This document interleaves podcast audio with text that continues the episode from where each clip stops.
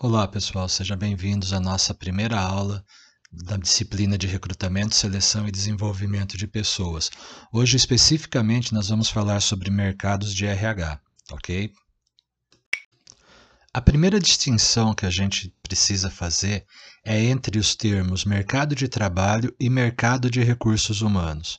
Quando eu falo em mercado de trabalho, eu estou dizendo sobre todas as vagas disponíveis ou disponibilizadas pelas empresas na expectativa de que os seus processos de recrutamento, seus recursos humanos consigam preencher essas vagas.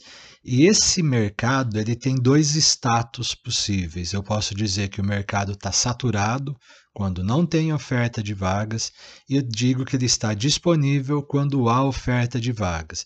E existe o mercado de recursos humanos, aquelas pessoas dispostas, qualificadas e disponíveis no mercado de trabalho.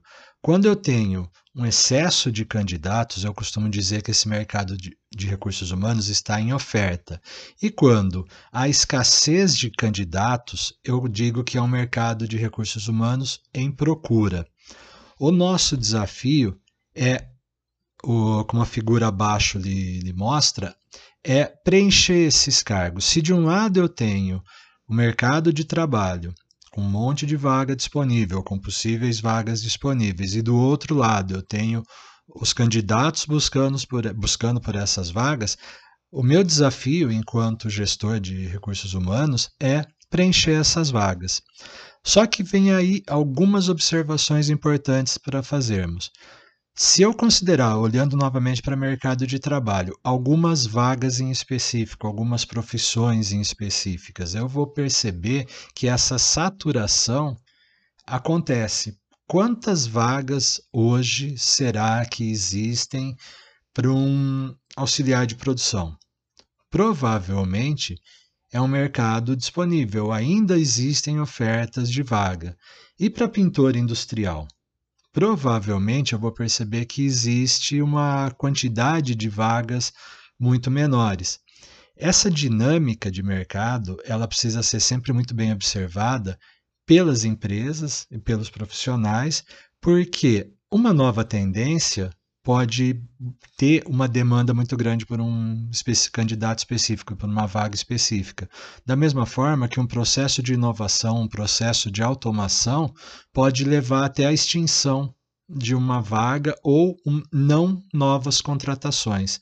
Então, muito mais do que dizer que o mercado de trabalho está saturado ou está disponível, eu preciso fundamentalmente observar a dinâmica das empresas, a dinâmica dos negócios, como que isso está acontecendo, como que o mercado está reagindo a cada novo processo de inovação de negócios, o quanto esse novo processo representa na criação, na manutenção ou na extinção de vagas. De maneira idêntica, quando eu falo que um país tem um número de desempregados muito grande, como é o caso atual do Brasil, que nós estamos falando em 11, 12% de, de índice de desemprego formal, quanto que isso representa? Quantos candidatos não estão em oferta? Por isso que um processo seletivo sempre foi concorrido, sempre foi muito procurado por muita gente. Mas hoje em dia, você publicar uma vaga significa você receber um sem número de currículos para aquela vaga que eu não sei se vale a pena ou se todos os currículos são devidamente observados, então, todos os currículos são devidamente triados, porque a gente tem uma oferta tão grande para qualquer uma das vagas que isso se torna um desafio para todo profissional de RH, para todo gestor. Nós, enquanto gestores, temos um desafio adicional uh, dentro de tudo isso. Uh, compete a gente entender essa dinâmica entre o que o mercado de trabalho oferece e entre o que o mercado de recursos humanos se postula a vagas.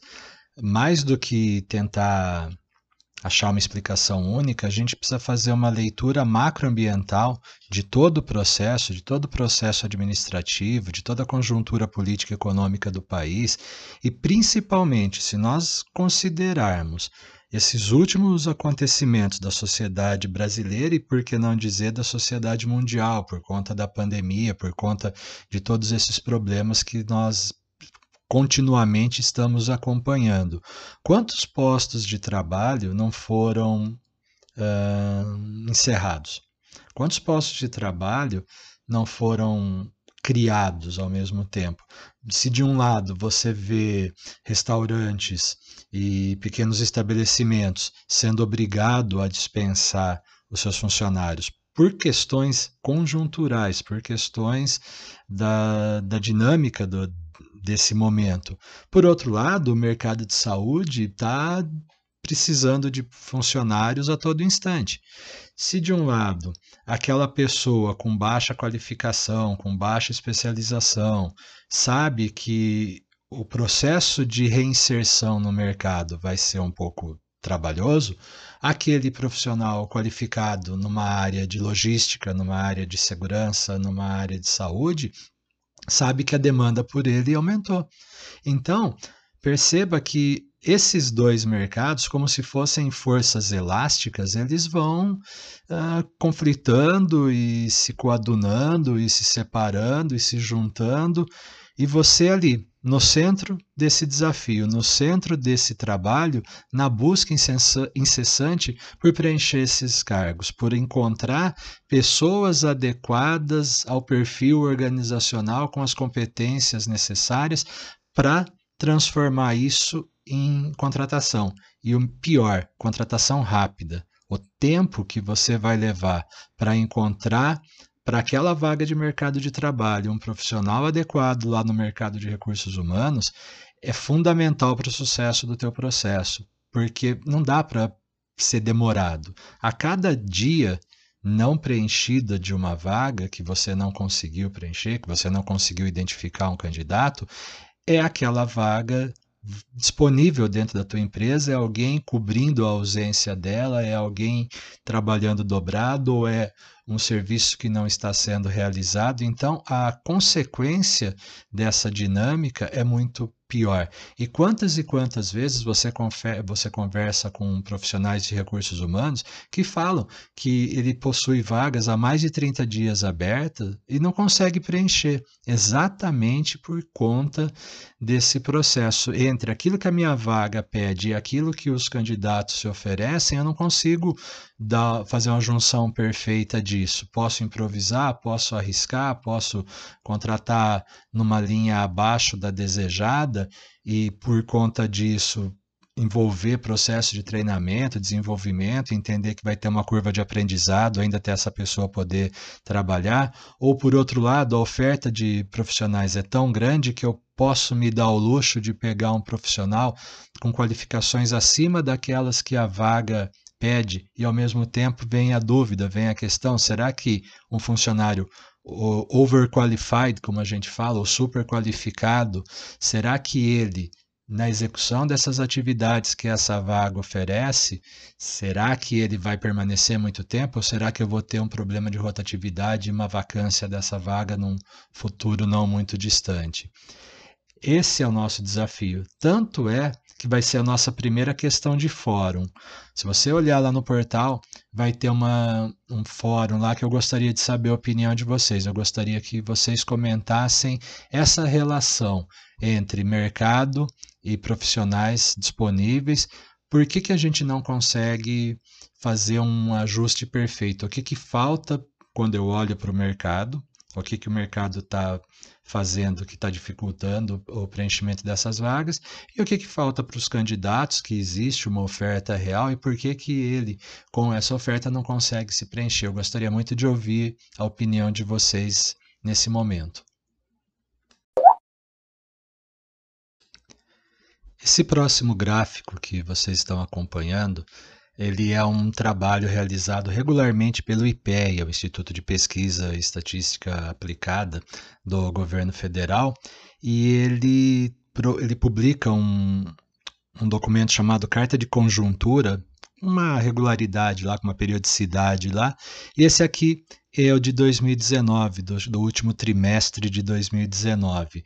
Dentre os desempregados, apenas entre os desempregados, eles fizeram essa pesquisa com aquele grupo que há mais de dois anos busca um emprego formal com carteira assinada. Isso não quer dizer que essas pessoas estão totalmente paradas, elas estão se virando, estão trabalhando no mercado informal, estão em outros modelos de contratação, de trabalho, de geração de renda, mas que interessa para a gente é que são trabalhadores que há dois anos ou mais buscam por um emprego formal no mercado de trabalho. A primeira parte do gráfico, lado esquerdo dele, nós vamos olhar uh, uma divisão, primeiro Brasil, ou seja, 25% de todos os trabalhadores do Brasil que estão desempregados buscam esse trabalho há mais de dois anos. Isso significa que um quarto das pessoas que estão desempregadas estão desempregadas formalmente há mais de dois anos. Depois, esse mesmo gráfico ele faz uma divisão pelas regiões brasileiras, entre do centro-oeste até a região sul. Percebam que a região centro-oeste e a região sul são as que apresentam os menores índices. A região sudeste, onde o estado de São Paulo está localizado, um pouquinho mais aí em comparação a essas duas regiões. E as regiões norte e nordeste com índices quase, Nordeste especificamente, quase próximo a 30% de todos os desempregados e que já estão há dois anos aí sem um trabalho formal. E do lado direito do gráfico, a gente tem dos desses desempregados uma separação primeiro por gênero, de homem e mulher, depois por idade, depois por nível instrucional. Vamos olhar cada um desses dois gráficos, cada um desses dois indicadores de forma separada. Olhando primeiro pelas regiões, eu percebo que as regiões norte e nordeste são aquelas que têm o maior problema de desempregados uh, que, que, há mais de dois anos que não encontram um trabalho formal, um trabalho com carteira registrada. E aí eu vou entender, primeiro, os, as relações de trabalho estabelecidas nesses lugares, tanto na região Nordeste quanto na região Norte. Segundo, a oferta efetiva de trabalho. Eu subentendo que a oferta de, de trabalho na região Norte, na região Nordeste, é menor do que na região Sul, por exemplo. Não obstante, a região Sul e Sudeste são dois polos geradores de emprego com uma taxa de concentração industrial e até agrícola mesmo, como a região centro-oeste também. Então, se eu perceber, e aí eu volto às questões econômicas, se eu perceber quais são as atividades produtivas brasileiras, o agronegócio indiscutivelmente é um dos motores da economia brasileira, é um dos responsáveis por geração de PIB brasileiro, e eu vou perceber que a concentração da, da atividade agrícola é muito forte na região centro-oeste e bem forte na região sul. Tem nas outras regiões? Tem, lógico que tem. Mas o forte da nossa produção de commodities está na região centro-oeste e uma outra parte na região sul, mais especificamente Paraná, por exemplo. Se eu olhar para as atividades industriais, eu vou ver a região sudeste, majoritariamente, bastante também a região sul, com uma concentração industrial de atividades, inclusive construção civil ou uh, produção de máquinas, equipamentos, da transformação de insumos. Então perceba que o tipo de atividade contribui para uma para um menor número de, de, desempregados ficarem há mais de dois anos. Isso não quer dizer que os números sejam bons, são números bem ruins, mas nos outros, nas outras duas regiões são piores ainda.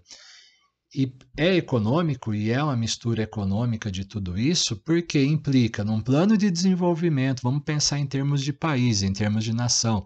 É muito bom, é confortável você imaginar que você está num dos principais polos geradores de emprego do país, mas se eu pensar em termos de país, isso não é bom. Eu precisaria ter uma, uma melhor divisão, um plano mais bem equilibrado, um plano de desenvolvimento das regiões norte e nordeste, e não é só pegar uma indústria e levar para o norte, pegar uma indústria e levar para o Nordeste. É observar as características regionais, é observar as características de solo, de cultura, de formação de população e respeitando esses modelos, transfazer a transformação, fazer o, o, progresso. Eu tenho dois exemplos muito clássicos que são um, a indústria produtora de vinhos, que, é, que tradicionalmente o primeiro lugar que a gente pensa é a região sul, que é o carro-chefe, que é um grande centro produtor, que eu tenho a região sudeste também, com algumas cidades espalhadas entre São Paulo e Minas também, alguma coisinha de, de, de Espírito Santo, com produção uh, vinícola, mas eu tenho um polo produtor de vinhos no Nordeste que é com investimento, que é com um projeto audacioso e que produz vinhos excelentes. Eu tenho também a, o hub de negócios da Havaianas, das sandálias havaianas, dos chinelos havaianos, fica em Campina Grande, na Paraíba. E 80% da, da produção mundial das Havaianas é feita naquele, naquela localidade, ali em Campina Grande. Quer dizer, toda a atividade ali é, é muito bem desenvolvida, foi estudada, foi observando incentivos, insumos e mão de obra disponível, foi feito todo uma, um estudo. É isso que precisa para que esse mercado tenha uma uma dispersão mais interessante, uma capilaridade maior aqui no Brasil, que é o grande desafio nosso enquanto nação. Né? É, se eu olhar a área logística, por exemplo, eu vou ver a região sudeste muito forte na área logística do Espírito Santo até São Paulo. A gente tem grandes polos logísticos, grandes polos de distribuição. Tem alguma coisa no Nordeste, tem alguma coisa na região Norte, tem alguma coisa na região uh, Sul ou Centro-Oeste, mas eu precisava pensar nisso como um plano de país, como um plano de desenvolvimento. E olhando para o gráfico da direita, aqui eu tenho farto material de análise. Primeiro, observando apenas gênero, entre homens e mulheres, a quantidade de homens que há mais de dois anos não se empregam formalmente e de mulheres que se informam, que não se empregam formalmente. Eu tenho aí mais de 8%, dá quase 9% de diferença entre o mercado para o homem e o mercado para a mulher. E aí todas essas questões que são objeto de discussão hoje em dia, que são objeto de luta, se refletem nesse gráfico. Eu tenho aí 8%, pelo menos 8,5% de mulheres, de mais mulheres à busca desse emprego formal do que homem, ou seja, eu contrato o homem, o giro do homem no mercado de trabalho, mesmo que os dois sejam péssimos, são mais de 20%, o do homem é um pouco melhor, se é que nós podemos dizer assim, do que a mulher.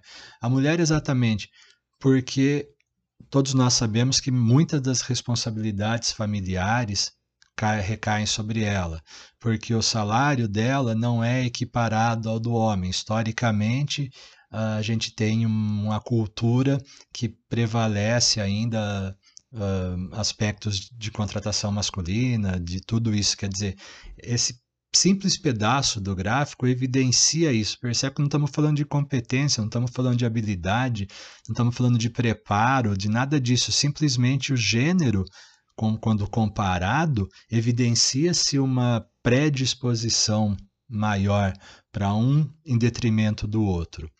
Ah, seguindo ainda no mesmo gráfico, eu vou olhar aí ah, três grupos, aí já não é mais por gênero, mas por idade, e vou ver que os jovens de 18 a 24 anos, eles têm uma chance de contratação um pouco melhor do que os de 25 a 39 ou do que os de 40 anos ou mais.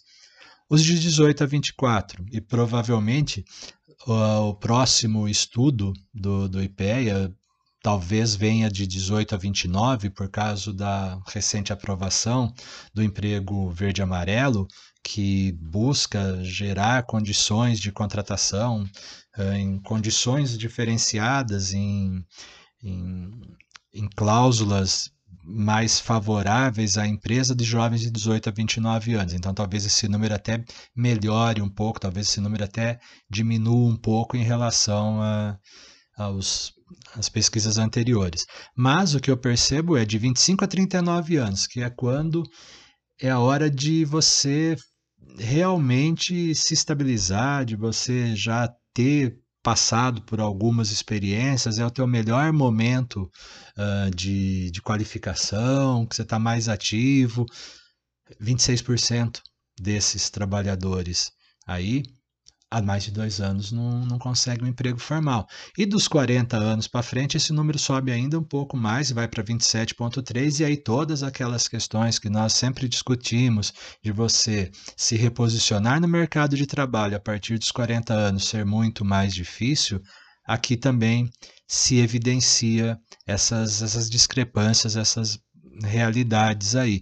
Percebe que não está fácil para nenhum dos três grupos, mas à medida que a idade vai avançando, isso também gera maiores problemas e uma maior dificuldade de recontratação. E a última parte dele é olhar para o nível de estudo e perceber que a, o fundamental incompleto e o fundamental completo, ou médio incompleto, são os que apresentam, vamos dizer assim, os melhores números da, dessa pesquisa do IPEA. Né? O fundamental completo, no, até o nono ano, ou o médio incompleto ou em curso, representa 16%. Ou seja, existe uma predisposição para a contratação desse, desse grupo de pessoas. O médio completo, ensino médio completo, já apresenta números um pouco piores e o superior também um pouco piores. Mais do que discutir a questão educacional, é tentar entender por que, que um grupo tem uma chance, vamos dizer assim, um pouquinho melhor do que outro grupo. O que nós estamos percebendo, o que a gente vai identificar aqui dentro dessa, dessa análise, é que talvez o tipo de vaga que eu esteja criando favoreça a contratação de pessoas com ensino fundamental completo. E aí eu olho novamente para o panorama econômico brasileiro e vejo que dois dos maiores contratantes da, brasileiros, que é o agronegócio e que é a indústria da construção civil, o nível de escolaridade por eles pedido realmente não é o maior, não é fundamental, é, não é superior completo, nada disso. Então, a característica de emprego criado no Brasil me favorece uh, a contratação desses profissionais. Só que nós, nos últimos 20 anos, o Brasil vem num crescente de escolarização mesmo que estejamos muito longe dos números ideais, mesmo que os nossos resultados de PNAD, de, de qualquer outro uh, PISA, qualquer outro indicador não sejam ainda suficientemente bons, a gente sabe que, se eu olhar há 20 anos, no, a porcentagem de estudantes no ensino superior ou com pós-graduação era 1, hoje ele é 3, 4 vezes maior do que era há 20, 30 anos. Então, eu preciso entender que, com tanta gente mais qualificada, mais estudada, o tipo de emprego, a qualidade do emprego que eu preciso gerar também precisa comportar e acomodar essas pessoas. E para isso eu tenho que olhar para a indústria, tenho que olhar para os meus processos de inovação, para os meus processos de mecanização. Então, gerar uma indústria capaz de absorver funcionários com níveis instrucionais melhores é outro desses macro desafios econômicos. E só para não me furtar antes de irmos para a próxima análise, no primeiro gráfico ficou faltando uh, dois pedacinhos aqui dos dois últimos itens, que são quando eu olho para regiões metropolitanas ou para regiões não metropolitanas. Então, por exemplo, nós estamos localizados na região metropolitana de Campinas, existe a região metropolitana de São Paulo, e assim como outros centros metropolitanos. A concorrência é maior. Logo, a dificuldade de recolocação também é maior. A oferta de, do mercado de RH é maior numa região metropolitana do que uma, uma região não metropolitana, em que aquele município meio que se vira, meio que é independente dos municípios circunvizinhos. Aqui não, nós temos cidades que, que assumem a função de polo dessas dessas regiões e um monte de cidades satélites em volta orbitando nelas e se abastecendo e abastecendo a cidade. Não obstante, se nós olharmos o fluxo nas rodovias nas regiões metropolitanas, a gente vai ver um ir e vir diário de profissionais uh, se deslocando entre cidades exatamente por estar numa região uh, conurbada metropolitanamente. Uh, existem cidades que são classificadas como cidades dormitórios, porque ela não, ela não tem mercado de trabalho propriamente dito, ou é pouco, é incipiente, e todas aquelas pessoas se deslocam para trabalhar na outra cidade, na cidade maior, e usa aquela cidade como seu dormitório, como sua casa, por custos mais baratos, etc. Então percebam que esse gráfico aqui do, do IPEA, ele dá um, um flash em cima de 2019 sobre o panorama desse mercado de RH, sobre são esses, uma, esses são parte do mercado que está disponível. Então, quem é que eu vou encontrar, onde que eu vou encontrar, com qual concentração, com qual grupo, e sem perder sempre a análise do viés macro, do viés macroeconômico, macroconjuntural, para justificar um gráfico, para entender melhor esse gráfico.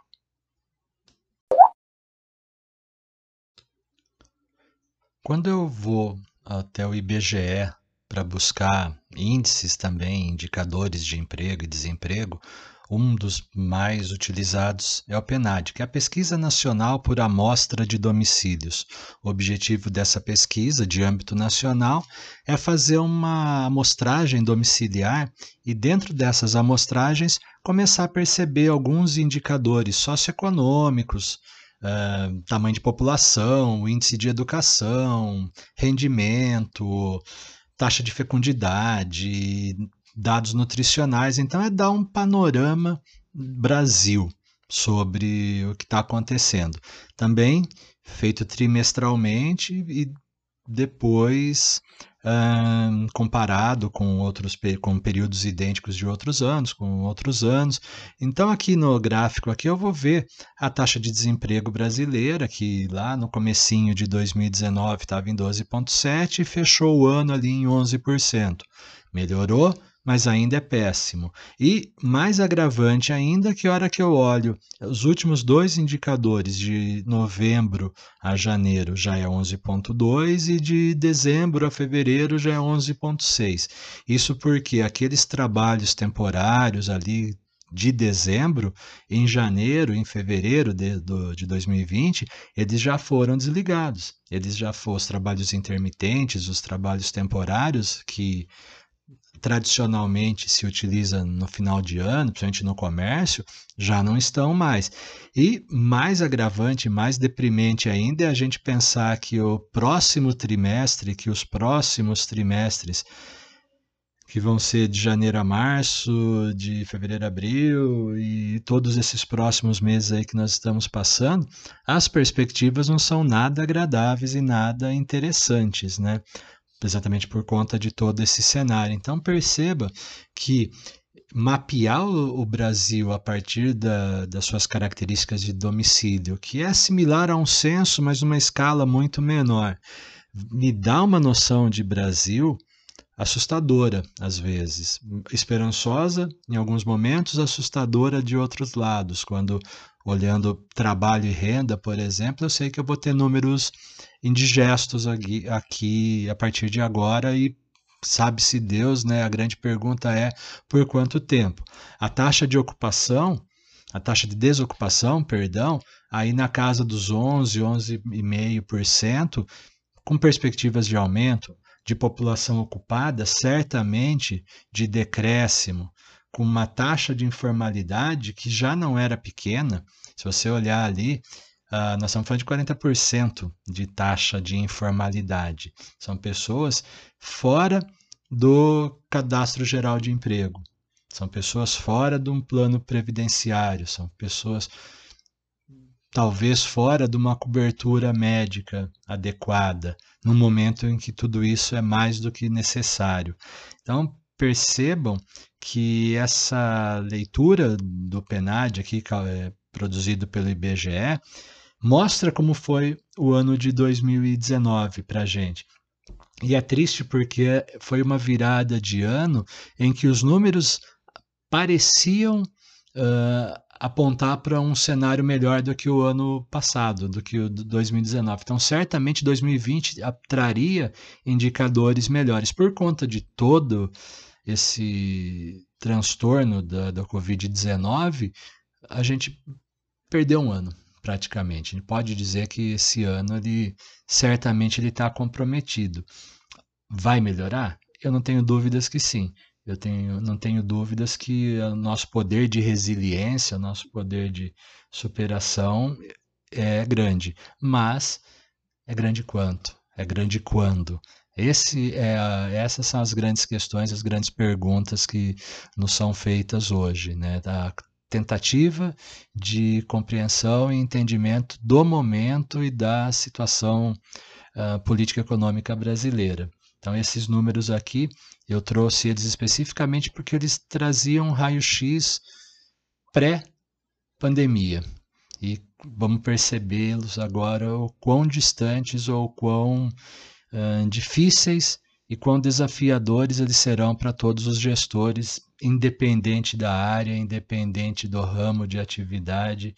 Eu acho que esse é um dos, dos momentos mais desafiadores do, do país, e diria da humanidade, nos últimos 50, 60, 70 anos pós-guerra, certamente é o momento mais desafiador que a sociedade vai passar.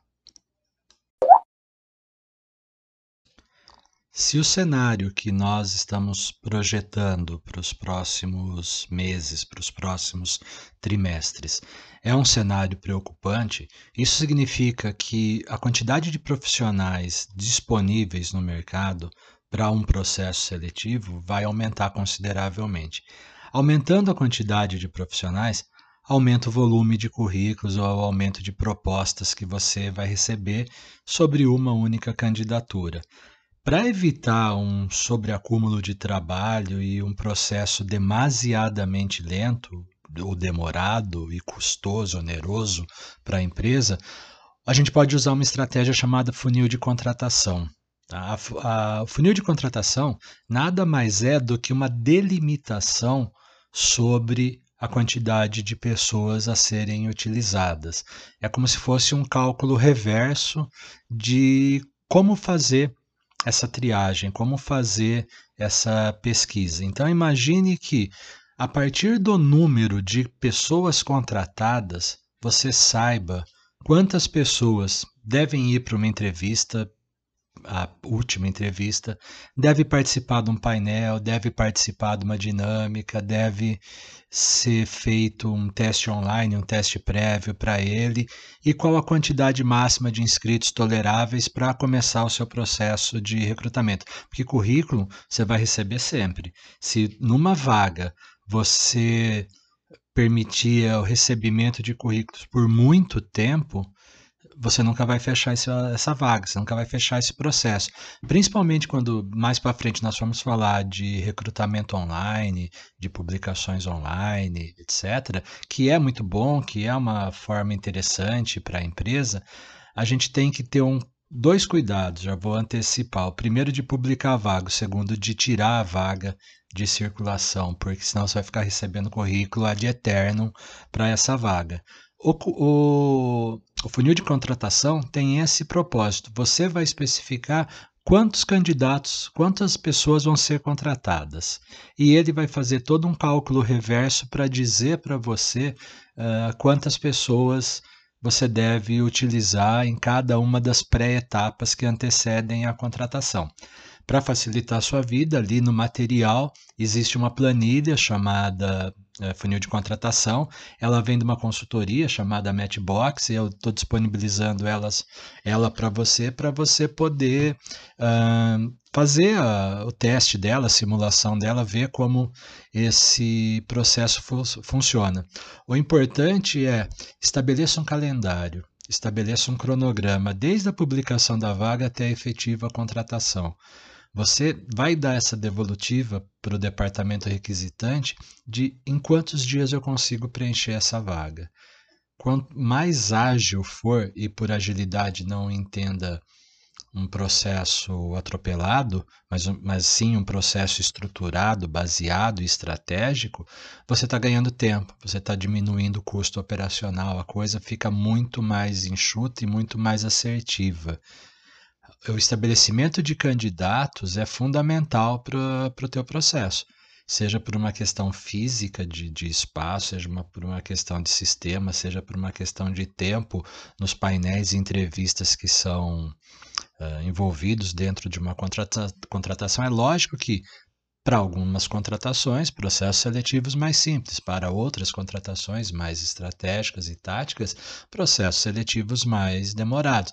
O importante é você ter a percepção sobre isso, o estabelecimento de cronograma para você ter um processo seletivo e assertivo. Algumas das etapas que você pode usar o processo do funil de contratação é a triagem, é uma pré-seleção online, é uma prova online, um filtro online, é uma entrevista com RH, é uma dinâmica de grupo, testes ou entrevistas com a equipe ou com o solicitante, com o gestor de área, até o efetivo onboarding, até a efetiva entrada desse funcionário. O importante é, acho que a coisa mais importante desse modelo, desse funil, é a chamada uh, elaboração de questionário e elaboração de cronograma. Se você tiver o cronograma bem feitinho e um questionário estipulado, estruturado sobre o que fazer, o que não fazer, esse processo tende a ser muito efetivo. É uma ferramenta muito interessante e é uma ferramenta que te dá ganho de tempo, de custo e de operação, de operação dentro da atividade.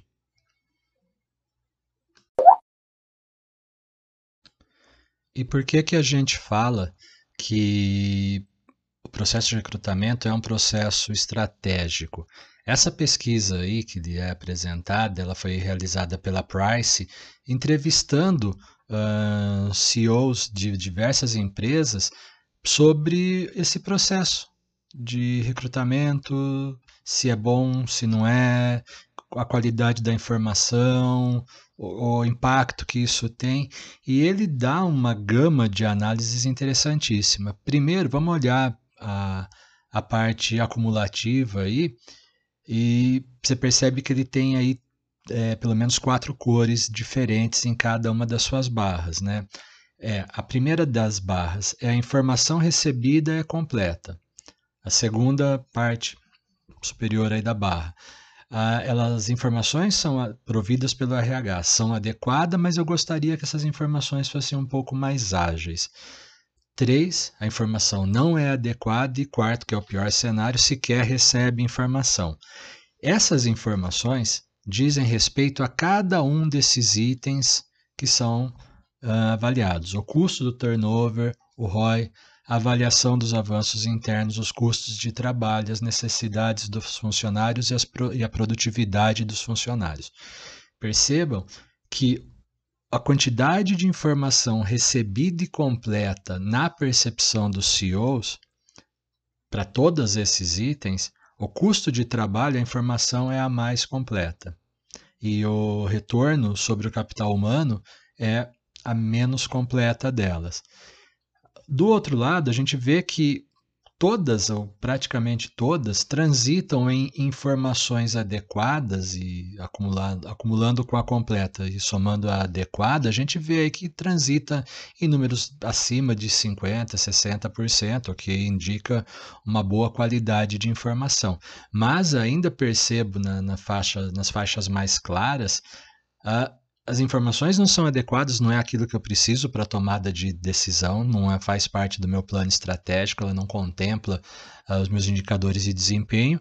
E pior ainda, eu não recebo informações. Algumas aqui, alguns CEOs apontam aí um, indicadores aí no, no topo de cada uma das, das avaliações que não está acontecendo.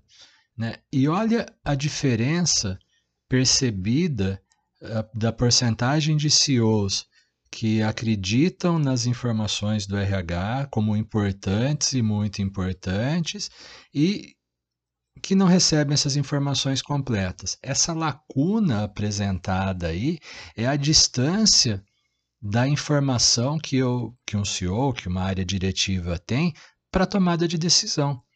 O fundamental da atividade dele, o fundamental da gente prover informação para um departamento, seja a diretoria, seja a gerência, qualquer coisa, é que a informação seja rica e qualificada e suficientemente boa para produzir uma, um processo de tomada de decisão, para que ela contemple as decisões estratégicas. O que eu percebo ao olhar esse relatório aqui é que entre aquilo que eu preciso para tomar uma decisão e aquilo que é gerado, muitas vezes até de forma automática por um sistema, a gente compra sistemas de RP, por exemplo, faz lá uma personalização dele tudo, mas o custo de adequação é alto e muitas vezes as empresas acabam por trabalhar com os números que ele por default gera, talvez não sejam tão boas assim, talvez não sejam sejam boas, mas não sejam suficientes. Essa lacuna não poderia acontecer.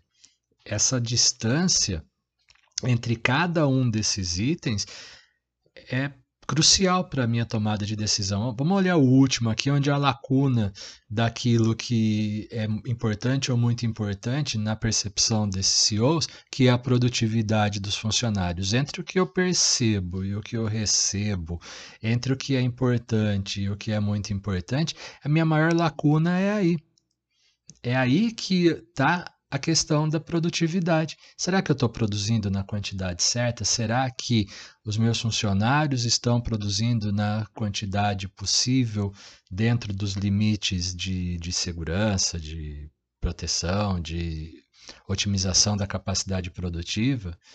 Se eu não tenho a informação correta, como é que eu posso afirmar? Como é que eu posso dizer que eu, que eu preciso de mais funcionários ou que eu tenho funcionários em número suficiente ou até mesmo em excesso. A parte de custos de trabalho, curiosamente, ela é a, é a mais bem controlada. A distância entre a percepção e a informação, ela é a menor delas. Por quê? A gente sempre está se preocupando com custos, a gente está sempre olhando números, a gente está sempre olhando valor, a gente é orientado a ver se o valor da mão de obra, o salário médio, o, o custo médio por dependente, o custo médio por por segurado, por plano de saúde, previdenciário, etc., são informações muito bem controladas. Então, os relatórios percebidos e recebidos e percebidos por esses CEOs são menos insatisfatórios do que os outros, mas o retorno sobre o capital humano e a produtividade dos funcionários, ou seja, duas coisas fundamentais para o desenvolvimento de uma empresa, fundamentais para ampliação de atividades, de negócios, as informações não estão em qualidade suficiente. Mais um desafio para vocês, mais uma pulguinha aí para pensar e para se preocupar, mais uma consideração a fazer. Que tipo de informação eu estou produzindo? Será que o que eu estou produzindo atende ao plano estratégico da empresa? Eu conheço o plano de, estratégico da empresa, eu tenho acesso ao plano estratégico, eu tenho acesso apenas a algumas métricas de desempenho e tento produzir informações para alimentar essas métricas. Conhecer o plano da empresa, conhecer o plano de negócio, conhecer o plano anual, bianu, uh, bianual, tri, trienal da empresa, é, é fundamental para que essas lacunas sejam diminuídas. E ao diminuir essas lacunas, o processo de tomada de decisão, que para mim é a atividade mais importante que existe, é o me municiar de dados, me municiar de informações tais que a minha tomada de decisão é o final da, do meu sistema de informação. Eu tenho os dados, eu tenho informação, eu tenho conhecimento e eu tenho a tomada de decisão. Essa tomada de decisão é o momento, é a hora. E aí a informação que eu tenho ela não é completa. Então percebe, perceba, por favor, o quanto observar mercado de trabalho e mercado de RH, que é só a pontinha do iceberg desse módulo do que a gente está estudando, o quão importante é uma análise macroambiental conjuntural de todo esse ambiente, todo esse processo, para garantir que eu vou ter a melhor informação, que eu vou ter a, menor, a melhor análise, que eu vou ter os melhores processos otimizados. Então, não é pouco, uh, embora sejam dois tópicos que começaram ali no, no segundo slide, uh, so, falarmos sobre eles, perceba o quão complexo eles são, quantas variáveis que transcendem o limite da própria empresa são necessárias para entender, para tudo isso ser efetivo, para tudo isso ser estratégico, para tudo isso ter um custo operacional interessante para a empresa. Então, não é pouco trabalho e a gente só está olhando a disponibilidade de uma vaga ou não, a disponibilidade de candidatos ou não. Mas vaga essa impactada por todas as variáveis ambientais, internas e externas. Mercado de trabalho esse absolutamente impactado por todas as variáveis externas, políticas e sociais que você possa imaginar. Então, é uma, uma leitura muito mais ampla, é uma leitura macroeconômica que eu convido vocês a fazer a partir de agora, como um aperitivo aí para as próximas disciplinas, para, para os próximos conteúdos, perdão, que virão aí para a nossa discussão, ok? E com isso nós terminamos a nossa primeira aula, a primeira parte da nossa primeira aula a qual eu agradeço muito pela sua participação, pela sua paciência, pelo seu acompanhamento, pedindo que você participe do fórum, que você opine lá, que você faça o download de todos os materiais aí que são distribuídos, para que a gente possa ampliar essa comunicação, essa discussão aqui ao longo do, do nosso, da nossa disciplina. For, em breve o novo conteúdo vai ser disponibilizado, uma outra aula nessa mesma dinâmica, usando uh, os canais de comunicação, conforme apresentados aqui. Use também o podcast como uma fonte de constante de, de, de acompanhamento, de alimentação desse, desse estudo. Se quiser fazer o download, se quiser entrar pelo Anchor, pelo Spotify, fique à vontade. As plataformas estão aí para ajudarem a gente, para diminuir um pouquinho essa distância e para que nós possamos, de uma forma tecnológica, discutir um pouco sobre esse complexo mercado de trabalho. Novamente, muito obrigado pela sua companhia e até o nosso próximo episódio. Um abraço.